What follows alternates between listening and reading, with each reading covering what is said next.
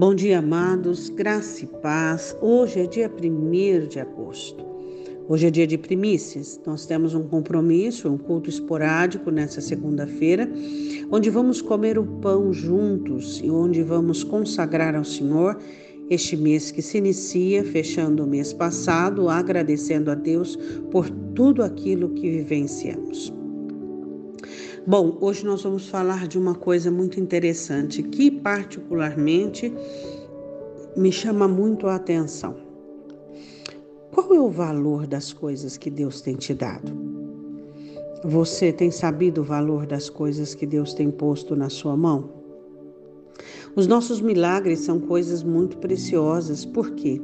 Porque custa muito ao céu, não é? Batalhar, lutar, e arregimentar toda a estrutura e governar sobre a terra para que, por meios, possa fazer você alcançar aquilo que Deus tem te dado. Deus tem te dado, em primeiro lugar, a salvação da sua alma, que é algo assim que não tem, não tem como nós expressarmos o valor. Deus tem te dado uma família, Deus tem te dado uma igreja, Deus tem te dado talentos, Deus tem te dado saúde, Deus tem te dado dons. E eu ficaria aqui falando sobre todas as obras de Deus na sua vida. Só que é, Satanás ele, ele, ele trabalha de uma, uma, uma, forma muito sutil e muito velada. Por exemplo, é, como ele faz com que algumas pessoas desprezem o que Deus deu? Ele inicia por meio da insatisfação, né? As pessoas elas têm olhos muito para enxergar aquilo que elas não estão tendo, aquilo que elas não estão desfrutando no momento. E os olhos delas ficam fechados para aquilo que elas estão desfrutando, para aquilo que elas estão vivendo, para aquilo que Deus está fazendo. Eu sei que no momento existem coisas na sua vida que já estão prontas, que você desfrutou, né? Existem coisas que você está desfrutando e existem coisas que você vai desfrutar. Só que você precisa ter habilidade para não descaracterizar as coisas que você já tem por aquilo que ainda Deus está trabalhando. Por que, que eu estou dizendo isso? Eu estou dizendo porque Nabote deu uma lição de espiritualidade, de caráter em Acabe. Uma vez Acabe estava ocioso por causa do descontentamento de Deus é, para com ele, de uma palavra profética contrária, e ele chega na sua casa e olha do lado do seu palácio, tinha uma, uma vinha, uma vinha de é, Nabote.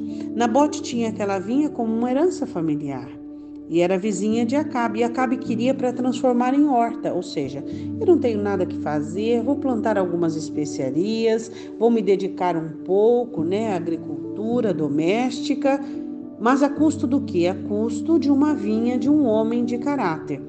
Então é claro que Nabote recusa, porque Nabote diz: Eu não vou te vender a herança dos meus pais. Então veja comigo em 1 Reis, capítulo 21, versículo 6. E ele lhe disse: Porque falei a Nabote, e lhe disse: Dá-me tua vinha por dinheiro, ou se te apraz, te darei outra vinha em seu lugar. Porém ele disse: Não te darei a minha vinha. Nabote recusa porque era herança dos pais dele. Interessante isso, né? Eu volto a perguntar: qual é o valor da herança que Deus tem te dado? Qual é o valor das coisas que Deus tem posto na sua mão? O valor daquilo que Deus tem trabalhado para que você alcance?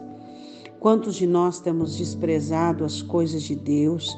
Por exemplo, a oração foi algo que Cristo comprou na cruz. A compreensão da palavra, da mesma maneira.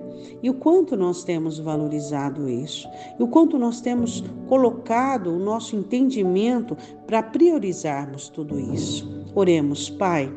Em nome de Jesus, eu quero te agradecer, ó Deus. Nós queremos te agradecer por todas as obras e maravilhosas obras o Senhor tem nos alcançado.